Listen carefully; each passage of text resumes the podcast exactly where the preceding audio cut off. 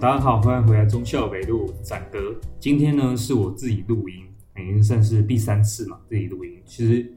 你越练越没有那种尴尬感，然后虽然还是会有一些设备上有时候还是会有一些老塞，因为像刚刚都没有开到立体声，所以刚刚如果真的录好之后会变成只有一边耳机有声音，就大家会以为自己耳机坏了这样。好，反正不是重点。今天呢就是陪你无聊系列回归，就是我们之前那种。很 free，然后不混直接发，然后呃中途去尿尿也没剪掉，直接尿给大家听的那一种。那这次只有我一个人啊，那所以我还是有准备一下今天要聊的内容，但是算是轻松，比较轻松闲聊，然后顺便回复一下之前观众的留言这样。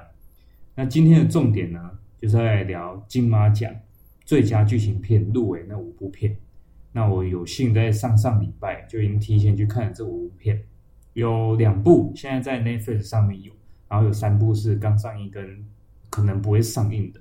那我是两天，然后到台南大圆百免费看了五部片，然后进行观众的投票。其实这是每一个人都可以参加。那我等下会稍微讲一下为什么我可以拿到这样资格，这样子去玩。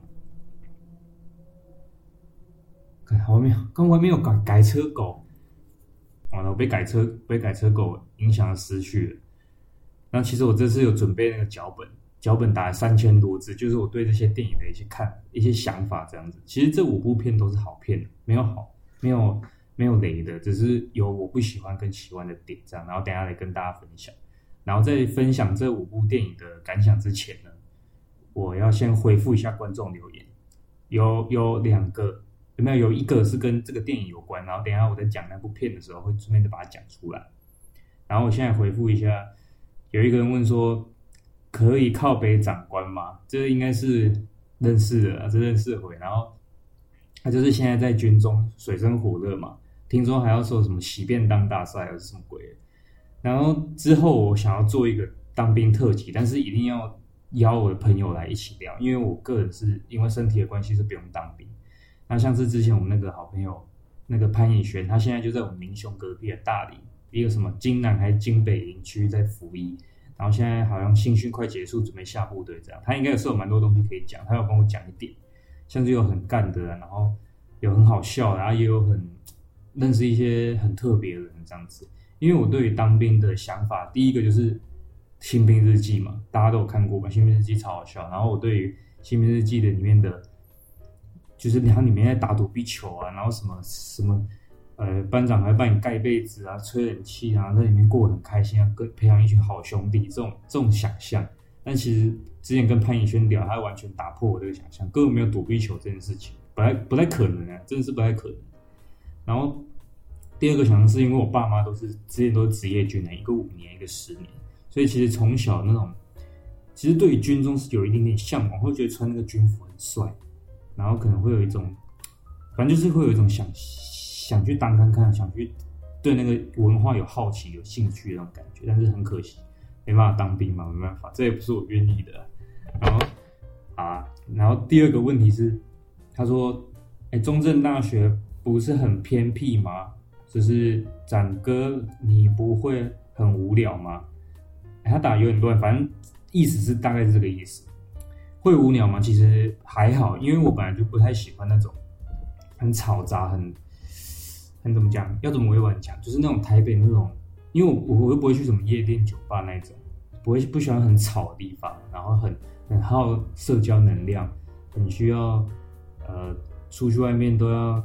很拘束的这样子的地方。我比较喜欢比较偏乡下、比较偏郊区的地方，然后这边就刚好很舒服，然后出门只要吊个短裤拖鞋就可以出门，也不用就是一定要穿的很很得体这样子。然后重点是这边。人情味我很喜欢呐、啊，然后我就可以带到一个小故事，就是我昨天，呃，昨天去吃一个面店，然后点煎饺，然后叫一点卤味，就在上家教前，你赶快吃点东西这样子，因为那时候刚打完球，其实吃不下太多，所以就叫一份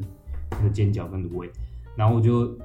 叫客开始吃吃吃嘛，然后吃吃之后，那个阿姨那个老板娘就拿一锅。看起来是高丽菜的东西过来，然后问我说要不要吃，然后我说哦，啊，他应该是想就是自己弄东西，想请我吃这样。他说这是什么客家高丽菜风，然后就弄了，他夹一大坨放在我盘子上，放在我那个卤味盘子上。因为我本身就很喜欢吃高丽菜，所以我就觉得哦，这阿姨人真好，看开心这样子，就感受到这种南部温暖人情味。但是那个菜我一吃，哎，超苦，就是他那个菜不知道是怎么弄的，因为高丽菜不太可能会弄到难吃诶，我觉得。但是他就不知道弄什么酱，然后弄的就是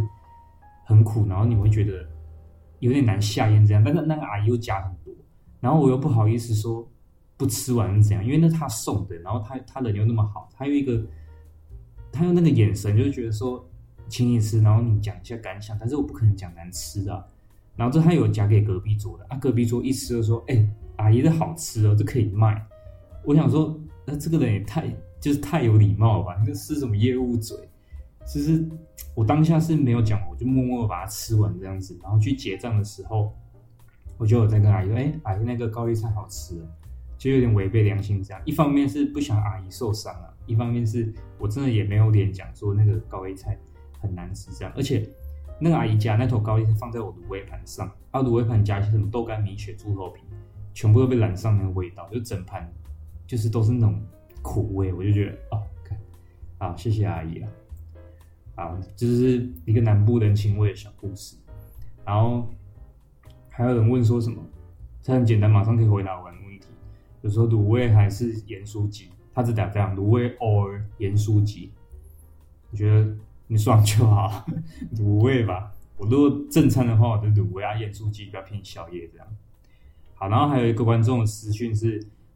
要跟电影有关，我们等下再回答。好，然后进入正题。今天呢，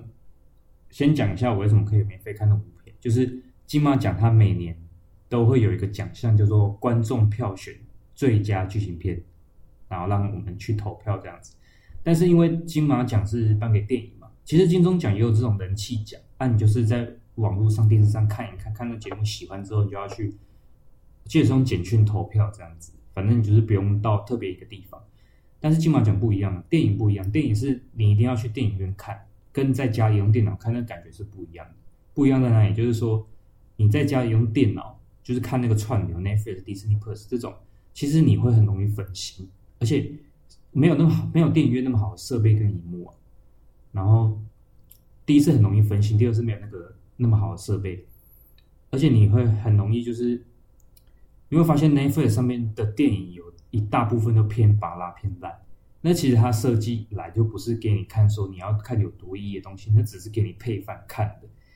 那所以它，但它还是有一些好作品啊，比较偏少数。所以我会觉得，如果你真的想欣赏一部好电影的话，你还是必须要去电影院看。它有一些声音的设计，还是什么光灯光的设计，那其实在电影院才看得出来，才看得出来它的用心这样子。那金马奖也同样的道理，所以你一定要去电影院看，才看完之后你才能进行投票嘛。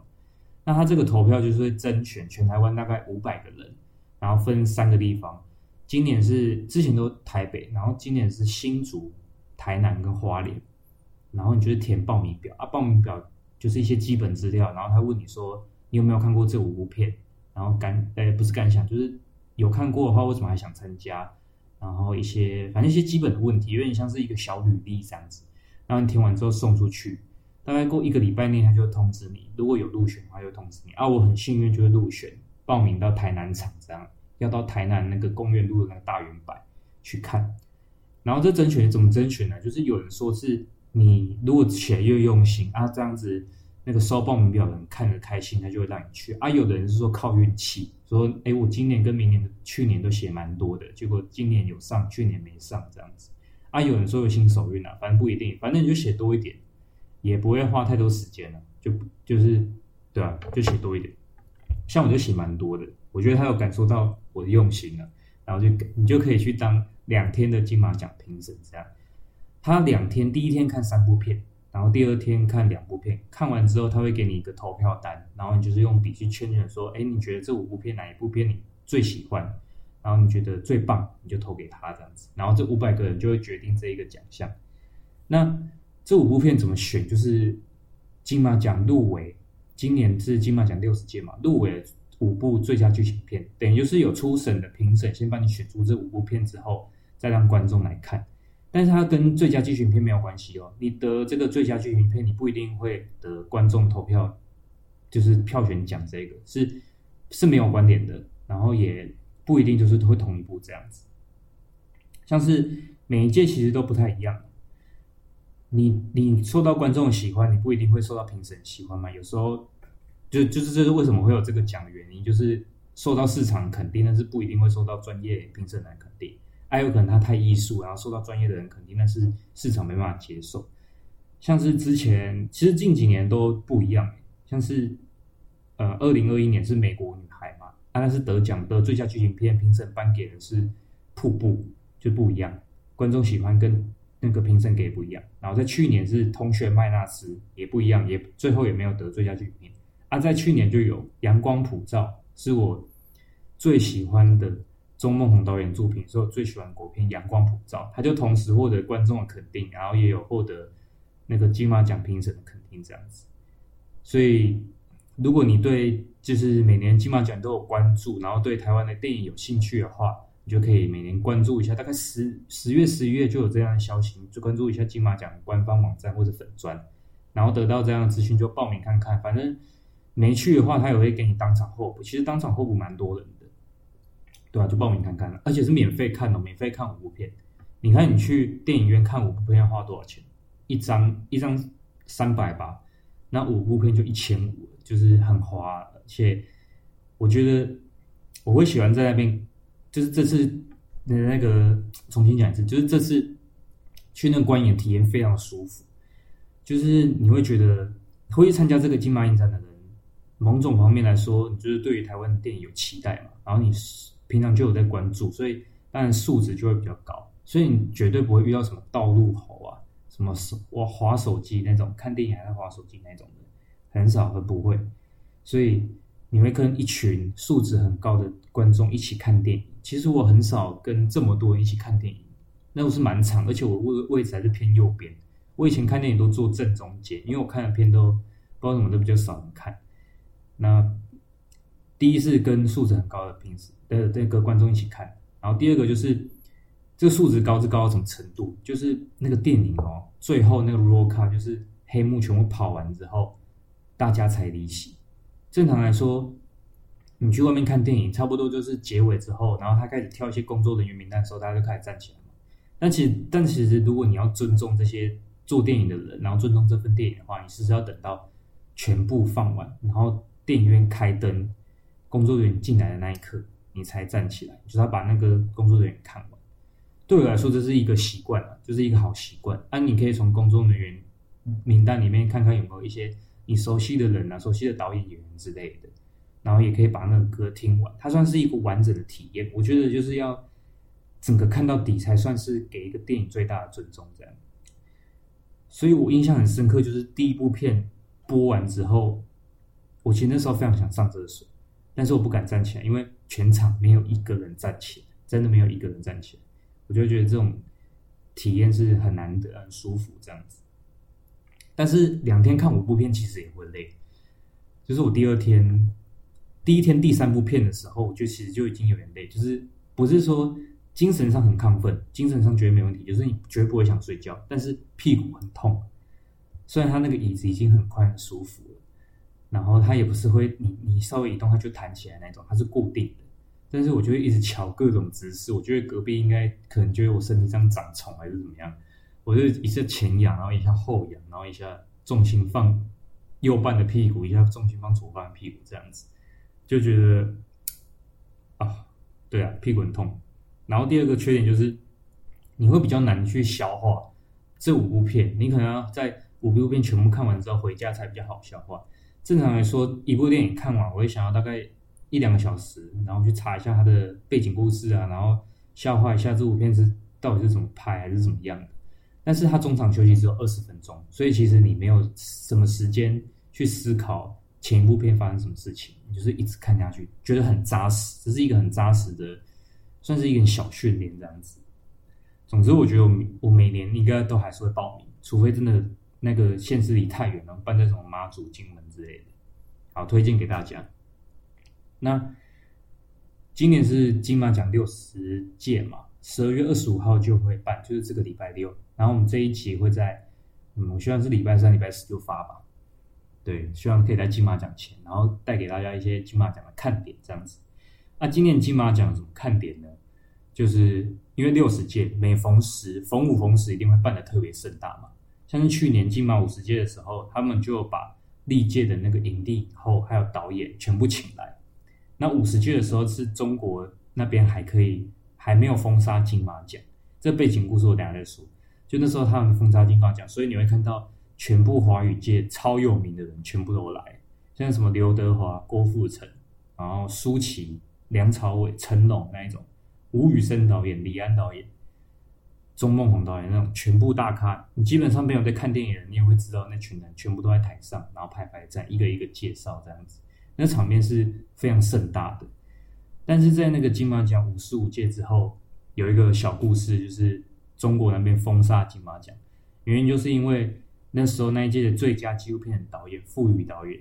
他因为他的作品是讲那个学运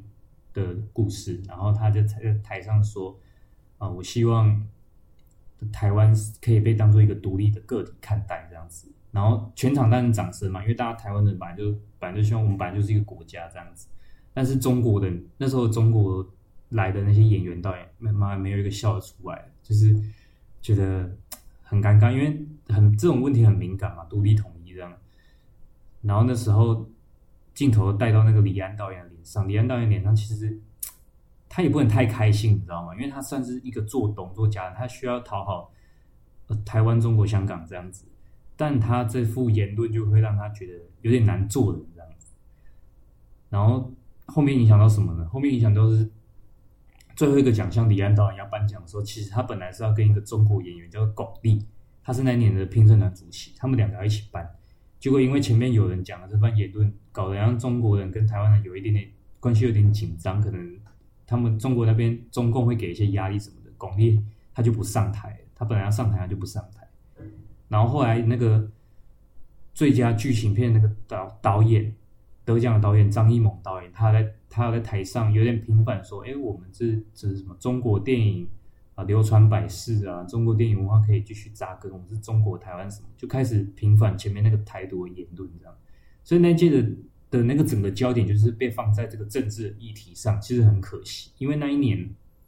其实有一个非常感人的故事，它有点被失焦这样子，就是有一部电影叫做《大象席地而坐》，那一部我还没有看，但是那一年金马金马奖我有看，有点被吓被他们的感动吓到，就是《大象席地而坐》是一个很沉重的作品，大概三四个小时，沉重到什么程度？就是导演。就是胡波啊，胡波导演在拍完这部片之后，在金马奖颁奖给他之前，他就自杀了。所以他得到最佳剧情片的时候，是妈妈上台领奖。那其实一公布，我大家可以播一段，就是李安导演颁奖的。第五十五届金马奖最佳剧情长片得奖的是，呃，我真的很想抱抱这位母亲，《大象席地而坐》。大象席地而坐，是胡波执导的首部长片，也是他的遗作。四个人物在一天之内遭逢，把生活里的难堪、荒谬以及无力感，纠结成最后不顾一切，前往满洲里寻找传说中席地而坐的大象。是一部向残酷现实咆哮，却饱含诗意的作品。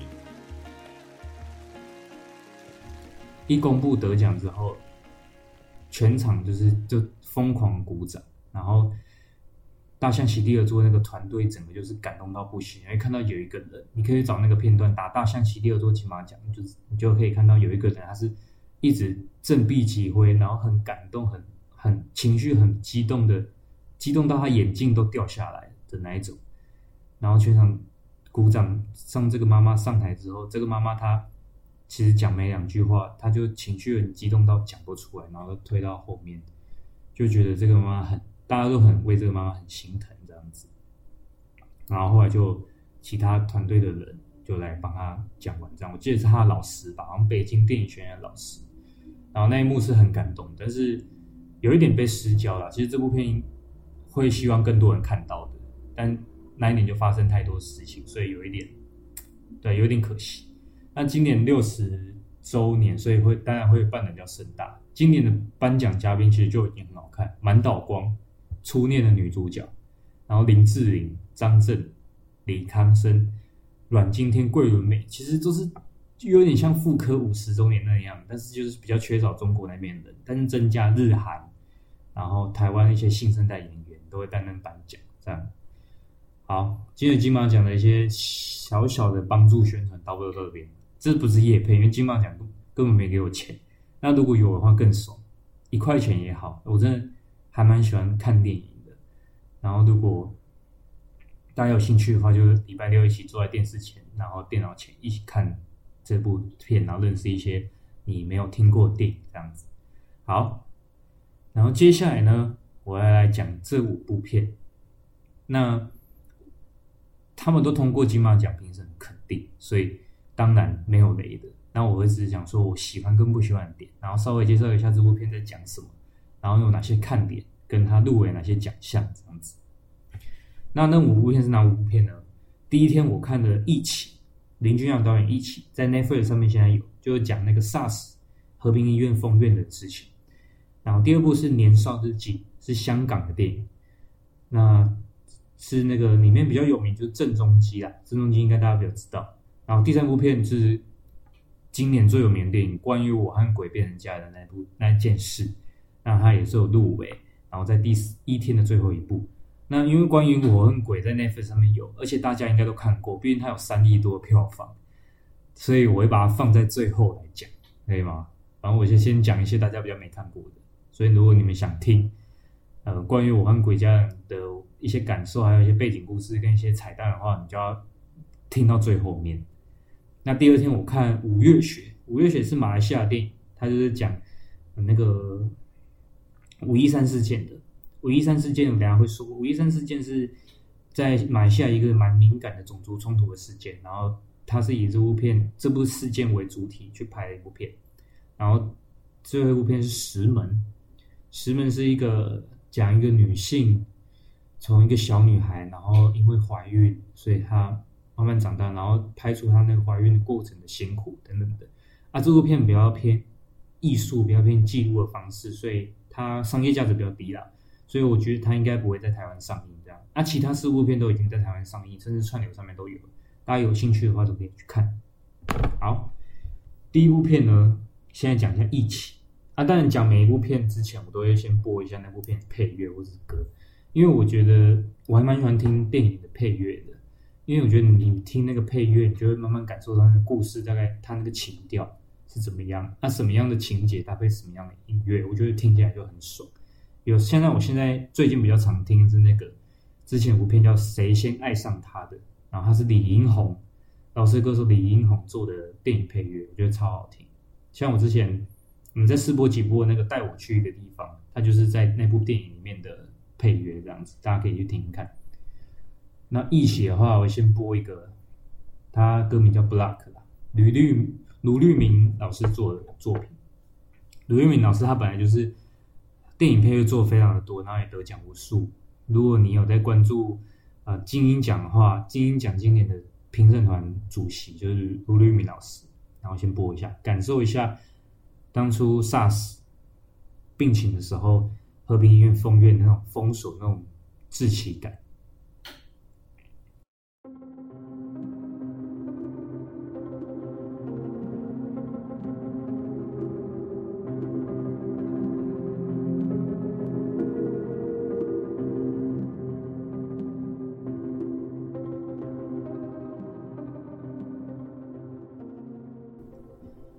那其实我在看《疫起》这部片的时候，我其实那时候因为它是跟医院有关的嘛，其实每次在看这种医院然后生病有关的电影的时候，我都会有一点感觉身体好像也开始有一点不舒服，你知道吗？好像看好像有一种当初确诊的感觉，然后会呃手跟脚又有一点隐隐作痛。那其实对啊，你会有一点身临其境的感觉这样子，然后。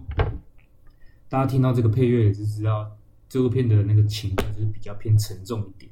它后半部的话就是在讲这个医院里面，封院里面到底发生哪些事情。然后在讲我的感受之前，我要先来念一下这个观听众的私讯。那这个听众也是之前上过我们节目的一个女生，她是护理系毕业的，然后她现在也要即将进入那个我们台湾的护理体系，非常辛苦。那他有看了一期之后，他有给我一些回馈，然后我现在念一下，比较负面。如果你是一喜欢一期的观众听众的话，你可以跳过大概十五秒，我直接念。他说：“一起真的难看，我没看过那么难看的国片，请曾敬驊都没办法。曾敬驊就其里面有一个演护士的男生演员，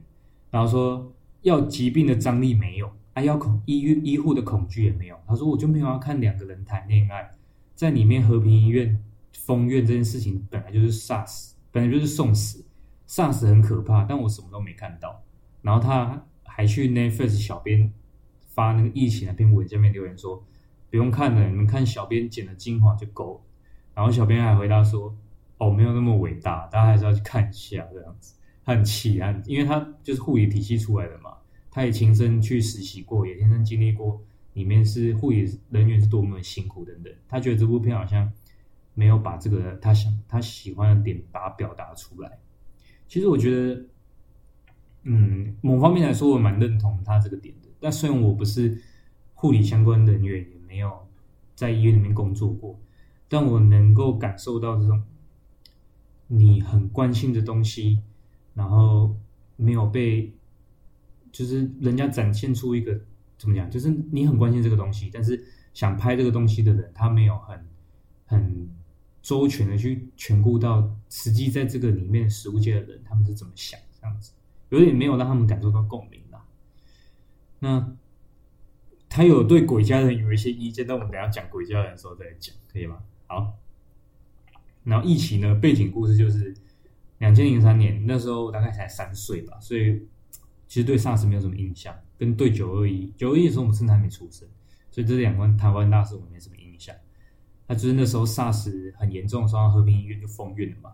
然后这部电影就是在讲那个里面的人面对 SARS 的时候是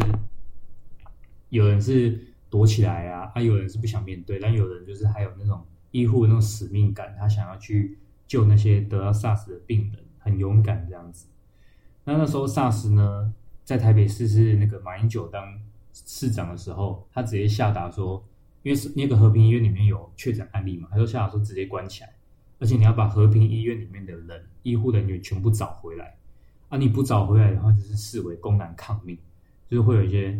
法律问题或是。你就可能会失去这份工作，这样，所以很多护理师在任医生在那时候就被，就是在家里也是被找回去。但其实，在面对 SARS 的时候，不像我们面对新冠肺炎的时候，我们会有一些防疫的概念。那时候在医院是很少人戴口罩的，而且在处理一些 SARS 病患的时候，大家比较没有意识去保护自己，没有一些相关的设备啊，像是什么，哎，口罩，嗯，防护防护的那个防护衣，然后眼罩，然后。头套这样子比较少这些防疫的概念，所以那时候很多的医护人员呢都染病，而且他封院这个，你要说天灾嘛，天灾是来自这病毒没错，有某方面来说是人祸了，因为封院这个措施本身就是比较不合理的，你没有你几乎是枉视在那个医院里面那些人人权，电影里面有演到，就是有一个计程车司机，他只是把东西送给里面的一个医生而已，他就被关在里面。那、啊、这件真实事事件有没有发生？我不太确定。反正就是真实发生的是，很多人就是突然被告知你要被关在里面，只进不出，你就是没有办法出来。甚至在里面本来可能有一些他不是他不是 SARS 病患，他可能只是看眼睛、看看脚的，你就突然就被关在里面，然后里面就是成为一个病毒的培养皿这样子。然后呢许多医护人员就因为这样牺牲，还蛮。虽然在台湾的一个一个传染病史上是一个很悲痛的一页，那在里面有发生几件事情可以特别提一下，就是，呃，电影里面有演到，但是也是真实发生的，就是在封院那段期间，有一个病人他直接在他的病房里面直接上吊自杀，非常可怕，因为他，因为你在里面就是面对死亡恐惧，还有你面对。到底能不能出去？你到底会不会染病？那时候染病几乎都基本上就很容易死掉，或者很容易就是大家都不想染病嘛。那他面对这样的压力，他可能就受不了，上吊自杀这样。啊，上吊自杀，除了这个人他去世了以外，当时目睹他现场的那位护士，他因为惊吓过度，你吓到，因为上吊其实非常可怕的那个样子非常可怕。他因为看到这个画面，他过度惊吓，导致严重的精神异常。他后来也会出现一些企图自杀，还有智能他上有点退化的那种情形。所以，其实，在里面不只是身体上面你会害怕受到一些病毒的那种煎熬，其实，在心理上也会非常痛苦。所以在里面，其实心理辅导师有当然有帮助，但是资源有限嘛，帮助就没办法那么大。所以在这边就是像那群。医护人员心上最大的之一，这样子，包括在后面新冠肺炎也是医护人员也是在第一线帮助大家照顾那些生病的人，其实真的非常的伟大。好，讲完沉重的部分，来讲一些，哦，这部片本身就很沉重，没有办法有趣，你知道吗？好，讲一个比较离题的，就是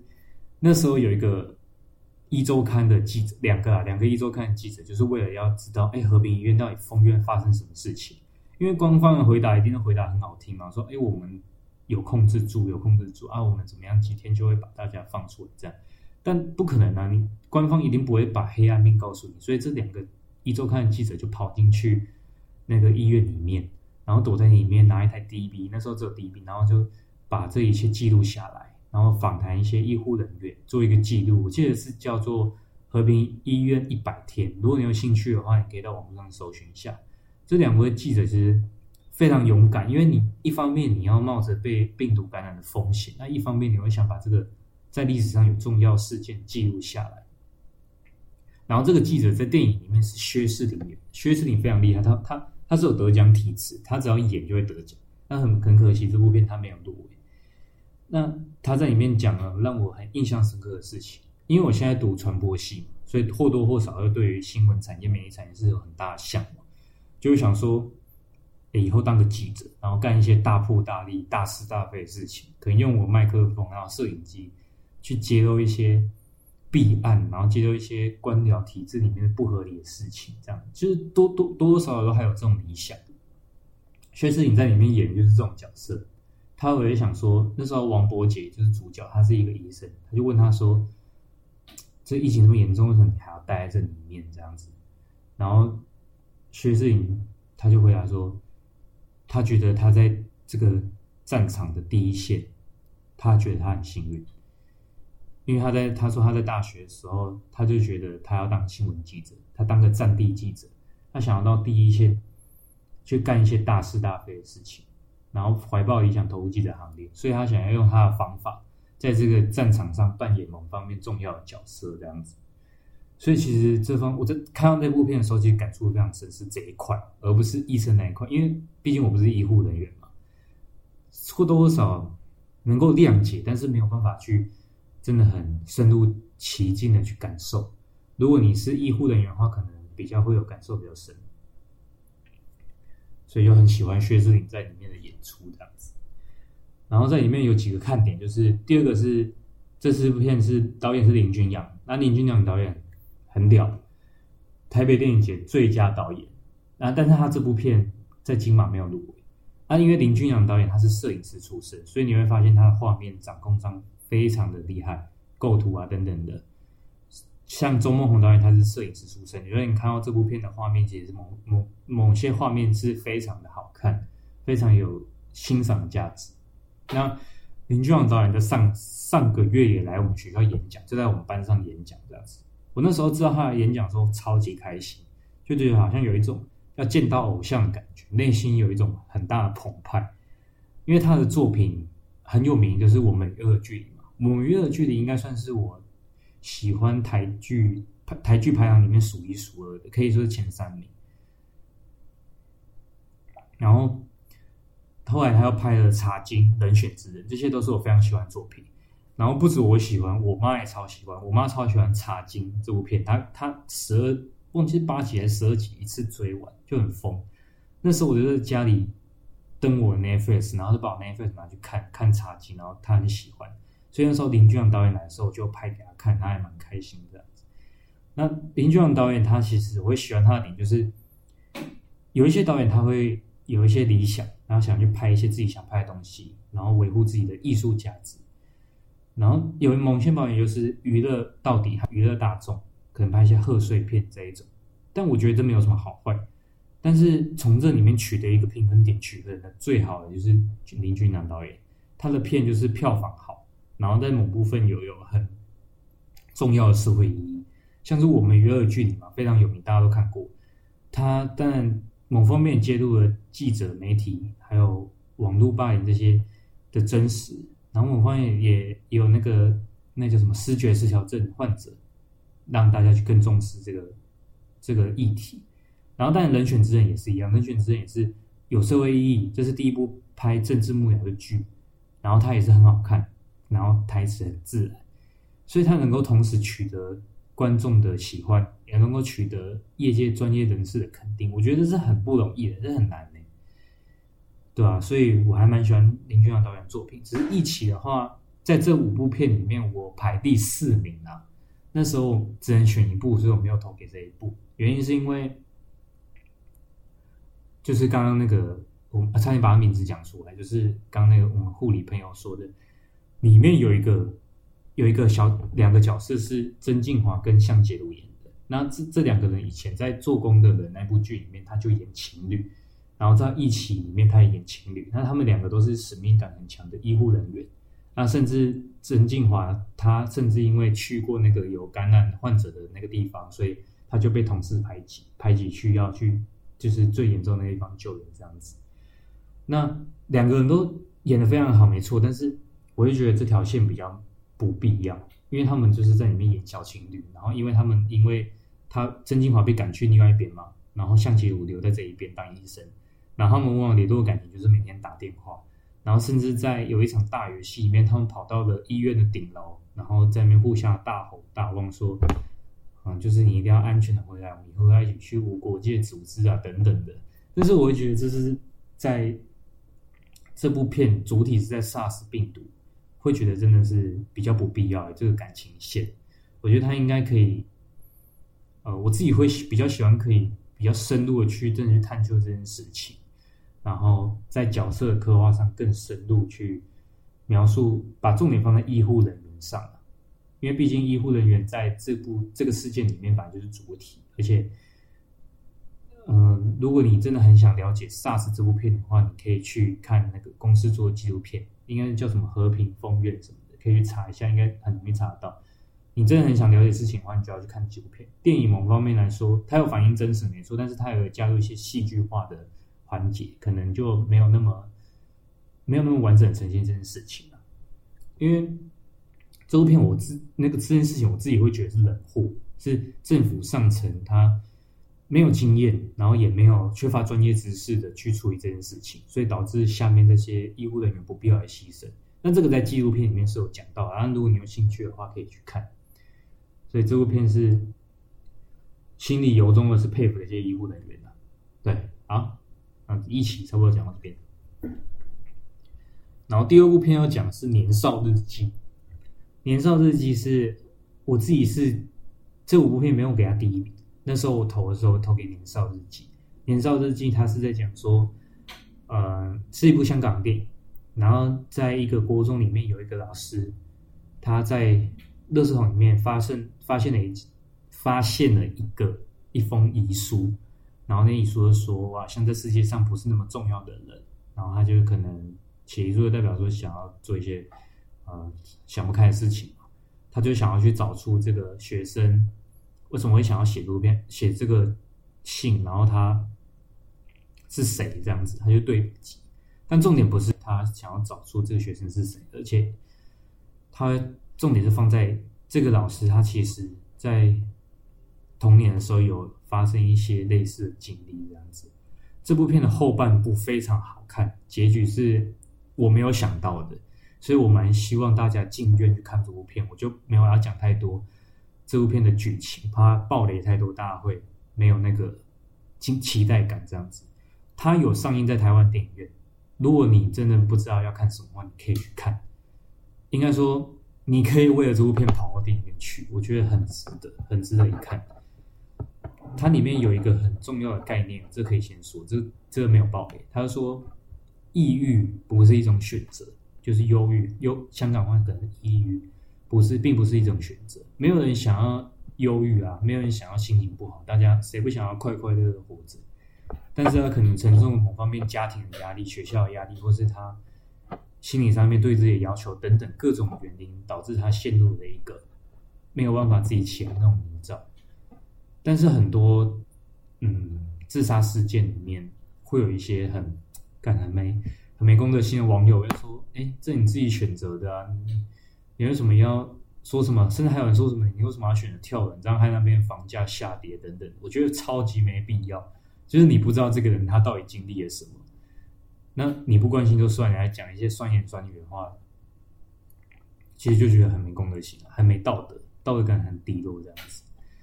那这部片它某方面也反映了青少年在就学阶段承受某面压力，因为台湾跟香港都是那种到现在还是用那种读书是最高，那叫什么？呃，书到用时方恨少啊，然后。读书一定是要成功的最大的，读书读书是成功必经之途啊，等等，就是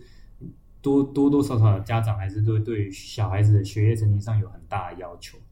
然后老师被家长逼嘛，你也会对小孩子有期待有要求这样，但某些人可能就没有，本来就没有那么适合读书，或是他在读书上他比较不适应学校的教学方法。那他就会因为这些压力，然后卡关，卡在一个心里面，陷入一个矛盾，陷入一个自己没有办法去释怀的一个地方。他有可能很努力念书，但是成绩又是没有办法达到家长的期待，他自己的期待等等的。但其实我们要更关心身边的人是不是有一些，就是有一些怎么讲，有一些可能有一些忧郁的倾向啊。或是有一些没有办法抒发开来的一些难过，适时的去关心身边的人，然后给每个人都需要一些出口嘛，可能陪他吃这个饭啊，然后聊聊天啊等等的，不要一个人就是深陷在一个忧郁的那个里面，会比较好一点，或者做一些开心的事情等等。像最近天气比较冷嘛，天气比较冷，天气变化的时候很容易就忧郁，这是这是有研究显示，那。也许在白天还有太阳的时候，你可以晒晒太阳，然后做一些运动啊，开心的事情，就不要一直陷入一个陷入那个情绪里面太久这样子。那这部片它其实有没有正向能量？是有的哦，是有的。它没有整部片都非常沉重，那很值得大家去看。我自己非常喜欢这部片，就是它在故事的那叙事掌握上非常精确，而且他确实有在某方面某些角色上。做一些很很很好的刻画，你会从某些角色上看到有一些自己的影子，自己的童年曾经被在电大荧幕上面被呈现。那他有入围最佳剧情片，那最佳男配角是一个小孩子，是一个小孩子演的，他就是这部片的主角。那还有最佳新导演、最佳原著剧本啊，剧本真的是要真的是要入围，然后最佳剪辑这样子，很值得大家一块大腿。这是我的第一名，这五部片里面的第一名。好，然后同样也会播一下那部片的主题曲。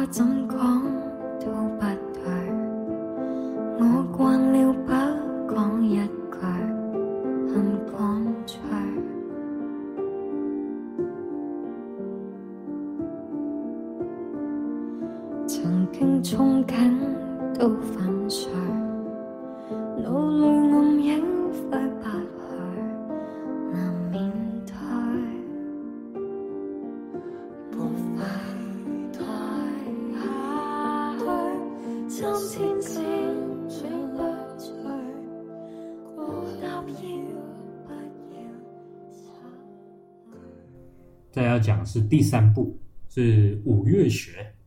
五月雪》是我的第二名啊，这五部片里面的第二名。啊，《五月雪》是马来西亚电影，那它是它里面比较我们比较熟悉演员有郑仁硕、万芳，但郑仁硕戏份很少，呃，少到大概可能出现不到半小时吧。然后他也是一个没有很重要的角色这样子，但大家会比较认识。然后万芳她是女主角这样。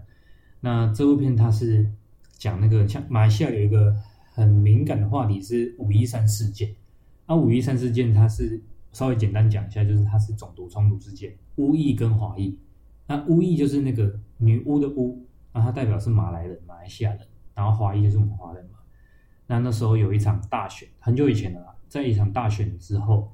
那这个华裔支持的这个政党，他获选蛮大的胜利，就有过半数这样子。但是在马来西亚的政治那个选举的体制里面，你过半数不一定会拿到执政权哦。但是在某方面来说，给这个政党有很大的鼓舞，就是华人这个势力好慢慢崛起这样。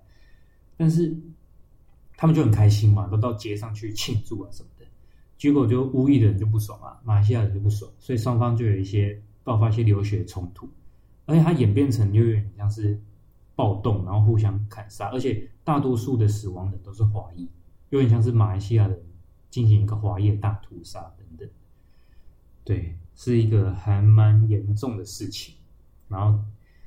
在到现在，马来西亚政府还是没有很正面去回应，也没有正面很应对这件事情。所以这部片《五月雪》它把这个过程记录下来，这部片是在马来西亚是不能播的。所以，如果在台湾有上映的话，珍惜这段历史的过程，大家是必须要去看，可以去看的这样子。那它的敏感程度就有点像是我们的二二八，因为二二八对台湾，虽然那个事件本质不一样，是政府打那个人民，但是，呃，五一三事件是有点像政府，然后两个族种族都有牵扯进去，跟二二八比较不一样，但是敏感话题对我们政府来说有点像。就是二二八的家属也是非常的，在历史某方面层面也是很重要，而且非常的很可怜，这样很痛苦。那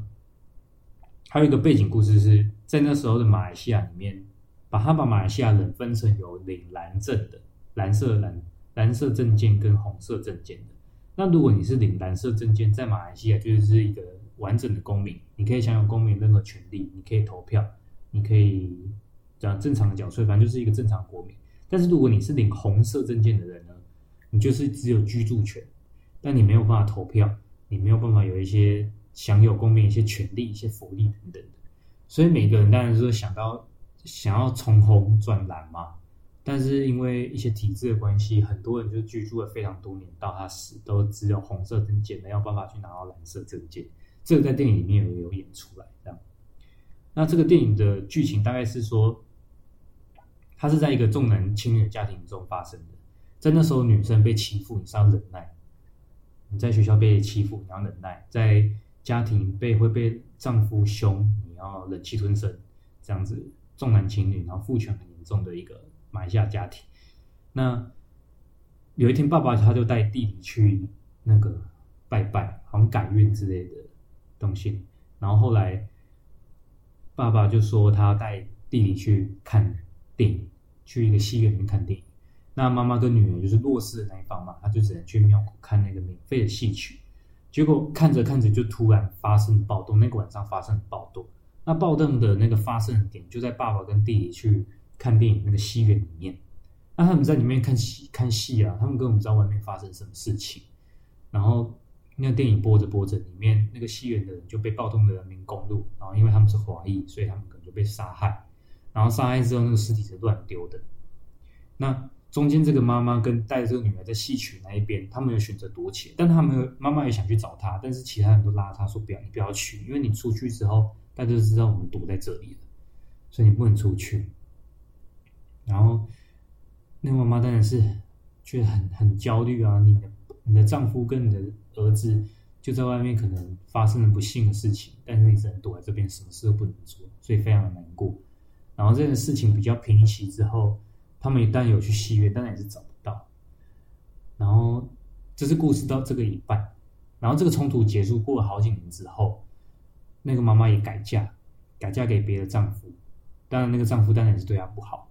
那这个妈妈有一天，她就想要去，她就听到讲说，报纸上面说，之前那个五一三事情的，就是被受到杀害那些人们，他被葬在一个乱葬岗，啊，那个乱葬岗被人发现，这样在哪边哪边，在马来西亚的吉隆坡。那那个妈妈她当然想要去找回自己丈夫跟呃儿子被埋的那个地点，想要去上香致意嘛，这样子，所以她就不顾丈夫的阻挠，她就跑去吉隆坡坐公车，坐好远去吉隆坡。那在她的乱葬岗里面，她并没有找到她丈夫跟她儿子墓碑。那她当然有看到一个演戏曲的人在那边唱着《窦娥冤》，就《窦娥冤》在这部片里面很重要。唱了多远之后，她一方面难过，说她找不到，找不到她的丈夫跟她的儿子的遗体嘛，还找不到墓碑。那一方面也觉得这事情过了这么久，但是她终究还是我们那些受苦受受害者家属里面心里一个疙瘩这样子。那我会印象很深刻的，我要开始有点爆雷了。印象很深刻的一个段落就是万芳她在最后，她最后在那个。乱葬岗里面跟那个戏曲的人讲了几句话之后，那个镜头就拉远，拉一个长长镜头，时间很长的拍在那边，然后那个乱芳他的情绪就开始有一些变动，他本来是有点平静的，有点无奈那种感觉，然后慢慢的变得很难过，然后情绪很上来，崩溃的溃堤这样子，然后流泪，然后这部电影就结束。那我对这个镜头非常的印象深刻。到现在还记忆犹新。他如果是一镜到底的话，非常厉害。那万芳他演的非常厉害，对，所以很推荐大家去看这部片。好，讲完三部，那刚刚没有讲到一个点是，他为什么把这五部片分成两天吗？第一天是再说的第一天是呃一起，然后年少日记，还有关于我和鬼。第二天是石门跟五月雪。那他会这样分，是第一天这三部片是步调比较快一点的，一起很快嘛，因为病毒的那种紧张感。然后年少日记刚讲香港片，然后关于我和鬼的家人有种飞车打架这种步调都比较快。然后第二第二天他是五月雪，是跟石门是步调很慢，石门超级慢。然后他用了大量的长镜头，啊长镜头它的意思就是你在一个画面拍很久。简单讲就是这样，在一个画面上拍很久，没有太多画面上变动，不会说一下拍那边，一下拍这边。就假设现在是两个人在对话，有一些电影他会说：“哎，你在讲话的时候我就拍你，那另外一个人在讲话的时候我就拍他。”这样他就不是长镜头。长镜头是说我定好一个位置，这两个人就在画面中，一个左一个右的去演。那长镜头它可以展现是一个导演他的功力，场面的调度啊。还有他要让这个长镜头到底是有多长等等，它难度当然很高，因为观众会感到非常无聊。你如果长镜头看久，你会觉得很无聊。就像其实 YouTube 上面某方面来说，也是很常用到长镜头，像是比如说一个人他坐在镜头前面讲讲话嘛，但是你会发现他讲话的时候一定会穿插一些字卡，穿插一些图去辅佐他讲这件事情。原因就是因为他如果一直在画面上只有讲话啊，一直拍他啊，只有这个画面的话。大家会觉得很无聊，很容易就转台了。所以时间的长度在掌握上是导演很大一个功力。那他很石门跟五月雪就大量使用长镜头，那你会看到，你会有一种身临其境的感觉，你会觉得好像我就在那个场景里面。你会可以开始观察左边有出现哪些东西，那右边又出现哪些东西。像是五月雪，他就有拍出一个社区，它是。怎么从暴动前、暴动后的不一样？你会很明显感受到它整个场面都有经过设计。比如说，暴动前它是灯光是很明亮的，它是有阳光的。然后本来是很多摊贩，同一个画面哦，本来很多摊贩，然后有一个戏曲的那个舞台，然后左边是有壁画的。但是到暴动之后呢，那个摊贩毁掉，同一个画面，同一个同一个位置。画面毁掉，然后左边的壁画开始好像被人家破坏，然后光灯光也有些改变，在艺术上的呈现是很有的，然后你可以细细的品尝它这个画面，很有新跟身临其境的感觉。左边有人在演，右边也有演员在演，所以这就是考验导演的地方。那他也很考验演员的演技啊，没错，因为左边有人在演，右边也有人在演，你会想到的是很，你要顾及到哪一个时间点你要做什么动作，这些都是很考验难度的。当然，他也很考验观众的耐心啊。当然，呃，一般的观众可能就没有不太能接受步调这么慢，然后他画面放这么长的地方。然后第二个很启发我创意一个点是，在五月雪里面，我刚刚不是说是爸爸带着小孩他去看电影嘛？然后他那个电影，因为在那个年代他还是比较保守的，他的电影里面就是有一个男生女生演床戏，但他不能演就是交合那个部分。或是一些太亲密的行为，他就用一个火车，火车不是很多个车厢吗？很多个车厢就是接轨那个动作，那个那个画面来代表说床戏，就车厢跟车厢连接这样子，我就觉得很有，哎，这个床这个巧思很很特别这样子。然后当然某方面也是记录了这件历史事件的发生，所以如果你对历史文化有兴趣，对马来西亚的文化有兴趣的话，可以去看一下。或是你是马来西亚人，哎，如果我们观众马来西亚人，那蛮屌的，就是会蛮感动，你可以去看一下。那时候就是有一个马来西亚人，他特别从马来西亚飞过来啊，真的特别从马来西亚飞过来，然后参加金马影展看这部片。那那个导演他是张基然导演，他也是马来西亚人，所以他就觉得很感动。既然有从特别从马来西亚来台湾看这部片，那个人他在看完这部片的时候，他有发表一个。那个一个感想说，因为他那时候是五一三事件的时候，他还很小，然后他妈妈就抱着他躲躲躲避那个灾难这样子，所以他在妈妈妈妈的怀里，他根本不知道发生什么事情，但是他对那段记忆还记忆犹新，说那段感觉是一个很惨痛的记忆，然后妈妈也不愿多提，他就很好奇，想要看这段历史到底怎么发生，所以这部片在台湾上映之后，他就马上飞来看，他看完之后就发觉得很感动，然后。跟导演，然后拥抱，然后哭泣，这样子，很很触动人心的一部片啊。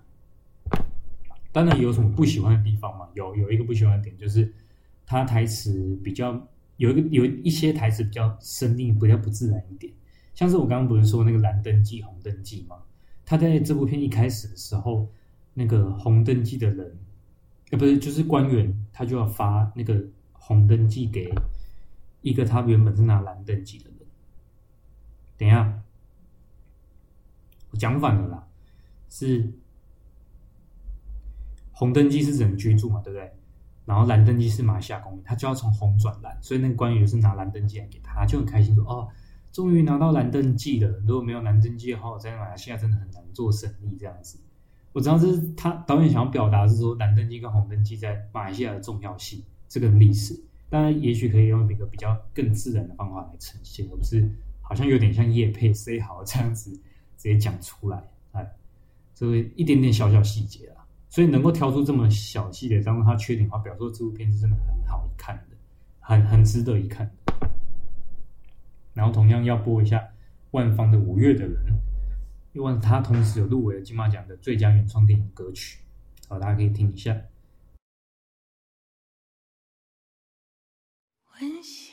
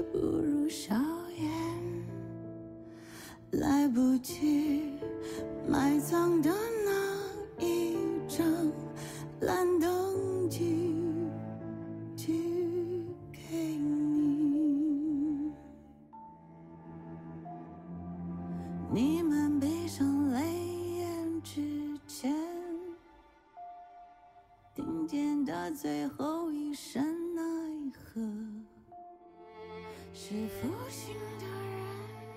人惦记的冷枪待遇。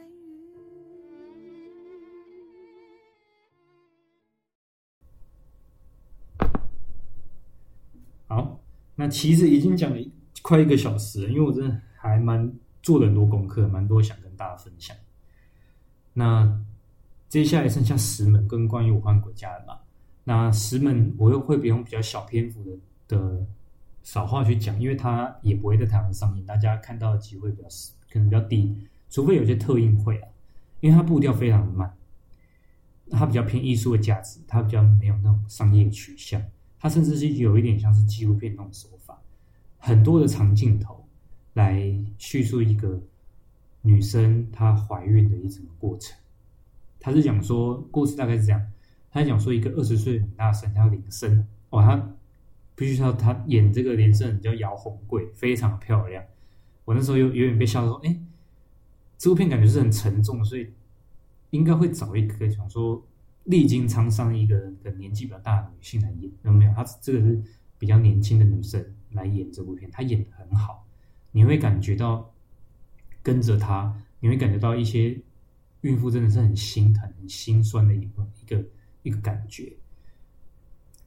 而且你会在那部片里面感受到她真的跟着他一起呼吸的那种生理性的感觉。对，我会播一段，就是他。在里面的配乐，让大家感受一下这种女性在某方面的脆弱，某方面的辛苦之处在哪里。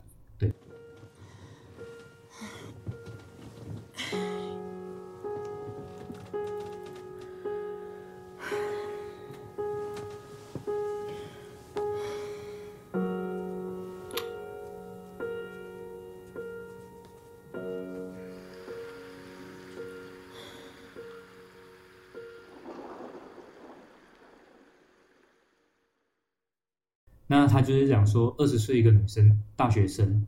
她爸妈都是经营诊所的，但是她母亲就是因为牵扯到一些医疗事故嘛，害一个病人她流产，所以她当然就是要赔偿啊，就赔偿金啊，因为赔偿金就很当然很大，所以付不出来，所以家庭就有一点遇到困难了。那这个女大生她本来是读那个，我忘记实际上名字是什么，就是以后要当空姐那个科系啊，然后她也是学一些语言啊。然后说以后当然要考不了空姐，然后她当时有一个男朋友，他们就不小心怀孕。她怀孕，她的一开始的那个 一开始的那个特征是，她一直摸她的胸部，因为怀孕的话，乳房会有点胀痛这样子，会有些特会有些征兆出现，所以她就是在想说，她可能怀孕。啊，他们家里就有困难，她年纪又这么轻，她还要读书，她不太可能要把这个孩子生下来嘛。啊，她的，她这个丈夫，她这个男朋友也很不负责任，就是后来就离开她，说她不想要这个小孩，这样。那到底要不要把他生下来呢？她就想到说，哎，也许她可以把这个小孩卖给别人，因为可能有一些人她不孕症，或是有一些反正就生不出来，但是她还很想要小孩，她可以卖给别人这样子。她就联络上一个那个他们的亲戚、亲人等等的，说想要这个小孩。所以他就骗这个男朋友说：“哦，我把小孩拿掉了，所以你不用担心，也不用再来找我这样子。”想要骗这个男生，结果他就是默默要把这个孩子生下来，然后为了就是帮家里还这个刚刚说诊所欠的负债这样子。那，呃，这部片的重点就是他记录了他从小孩很小的时候到很大的时候这个过程。包括中间遇到疫情，他没办法在过年的时候跟他的家人一起回回他的老家。那林森他就是在隔离的时候，男朋友还突然来找他，但他以为他来找他就是想说要跟他要说，哎，我可以照顾这个孩子，就不是。他说：“你各位不要，我不要认这孩子这样。”中间是很多辛苦的过程，你会觉得这个女生好像背负着家庭压力，但肚子上有一个孕育一个小孩子。他一方面有对这个小孩子有一方面有有很大程度的愧疚，但是，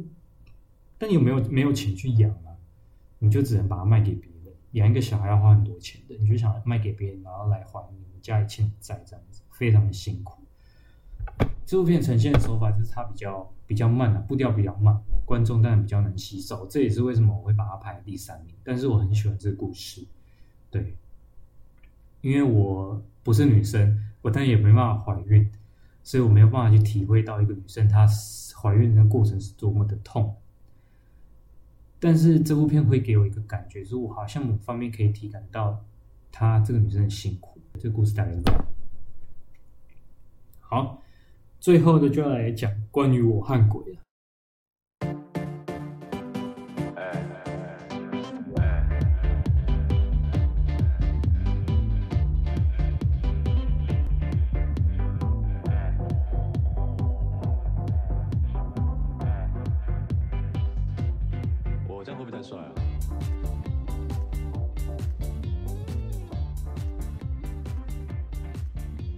家最期待的，因为。他在串流上也有也有出嘛，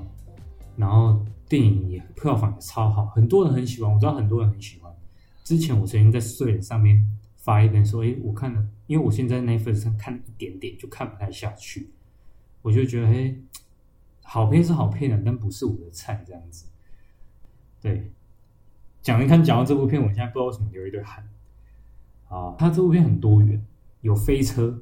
有打架，有武打武打环节。啊，有同志议题，有传统宗教冥婚的议题，还有一些感情线，当然有同性恋的，有异性恋等等的都有。那它中间当然有很多那种语录啊、金句啊，可能是大家可以感受到感动的点。但是可能因为我不是同性恋，然后我就是一个臭直男，就是一个很阳刚的一个一个个性，所以我可能没有办法去感受到同性恋看这部片会是什么感。但我有观察到一个点，就是。那时候炎亚纶不是有在这部片里面跟一个林柏宏拍了一些私密的照片，然后林柏宏又不想要被他爸爸看到，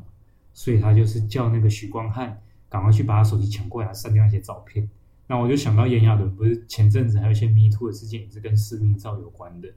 就是很刚好，我就发现到一个一个很特别的点这样。然后这部片剧情就不用跟大家说，因为大家都看过，所以我就简单的讲。我的小感受就是，我会觉得它比较像贺岁片，但是它在台湾是一个特别的存在，没错，因为它议题多元，而且很有创意，去呈现一些之前电影没有看过的东西。它雅俗共赏，没错，但它真的不是我的菜了，不是我很喜欢的电影，对我来说比较没有记忆点，没有共鸣。但是我知道很大家很喜欢，所以就会有一点。我不敢太臭，你知道吗？我怕被骂。但是我很喜欢那些演员，非常喜欢王静。像我现在墙壁上就有贴一个那个瀑布，瀑布就是王静跟贾静雯演的这样子。那很很，我非常喜欢王静的一那一个演员，觉得他年纪很小，但是他演一个每一个角色都演的不一样，诠释的很好。但包括在这部片里面，那许光汉啊、林柏宏他们都有入围最佳男主角，这就不用我再多说这样。然后，陈伟豪导演这部片导演是陈伟豪导演，之前我拍那个《档案人》应该是，但其实我最喜欢他的一部片是《缉魂》，就是有张震跟张钧甯，然后演那个有一个凶杀案的那一部。他我超级喜欢《缉魂》的点是张震在里面演的超好，就演的很刻骨铭心这样子。然后他呈现手法也是我很喜欢那个剧情故事这样子。那陈伟豪导演在我之前大四的时候，曾经到辅大去一个影展，就有听他的。演讲，那我知道他对于台湾类型电影的一些帮助很大，他一直在想在台湾推一些类型电影。他觉得现在是类型片的时代，我们需要兼顾一些商业价值等等。当然，这部片你就看到很大的成效嘛，票房超级好。然后讲完这五部片呢，不知道大家有什么感受？其实讲了，哇，讲了一个小时多。那，嗯，不知道大家还喜不喜欢讲这一集的这样子的呈现方法，就是来聊这五部片，来想法这样子啊。对，我刚刚少念一个东西，就是有一个观众留言，昨天开了一个问答，因为我昨天开问答说你们有没有看过这五部片，然后有没有一些感受这样子。然后有一个真的是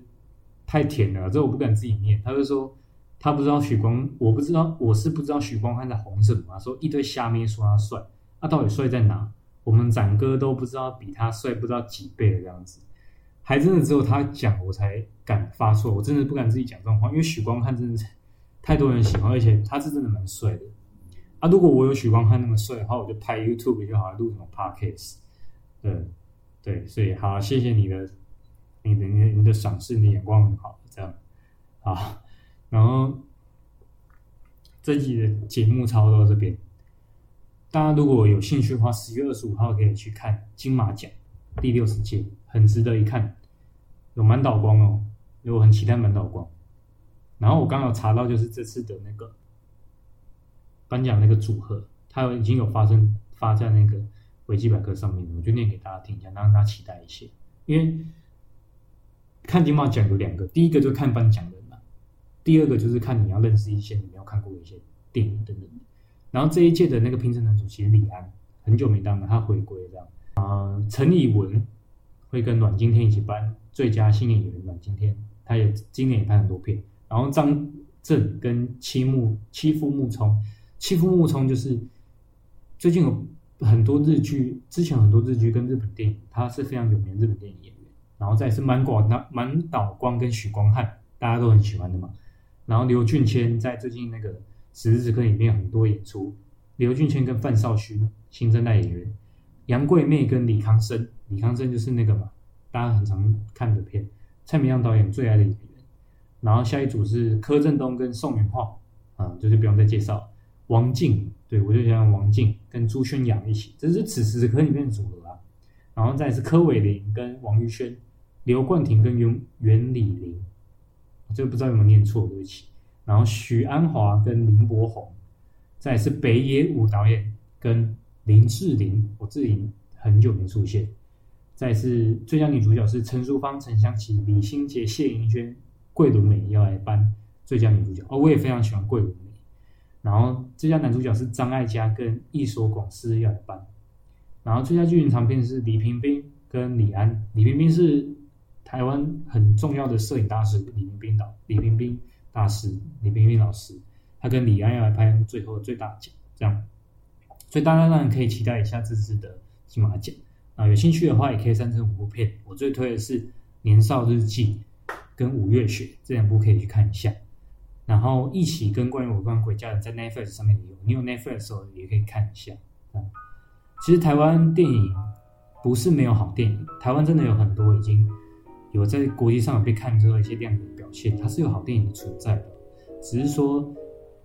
大家有没有去看到，有没有给国片一个机会？希望你如果，因为我知道大家还是比较喜欢看那种商业片，像什么蜘蛛人、钢铁这种，OK，你可以看，但是你可以偶尔也会有一些好国片的话，或是我可以分享在 IG 上，让大家有一个指南，去欣赏一些确实该被看见的一些好作品。好。看这五部电影，其实给我很多启发，一些可能在拍摄手法上啊，然后一些故事的说故事方法上也有启发，所以我收获的蛮多。希望大家喜欢这一集，然后这期的节目差不多到这边。如果你有什么感想的话，也可以到私讯我们留言，或是点头发单都可以。好，喜欢的分享给你朋友，就是这些，官话就不用讲太多。好，这期节目到这边，大家再见，拜拜。我流一堆汗。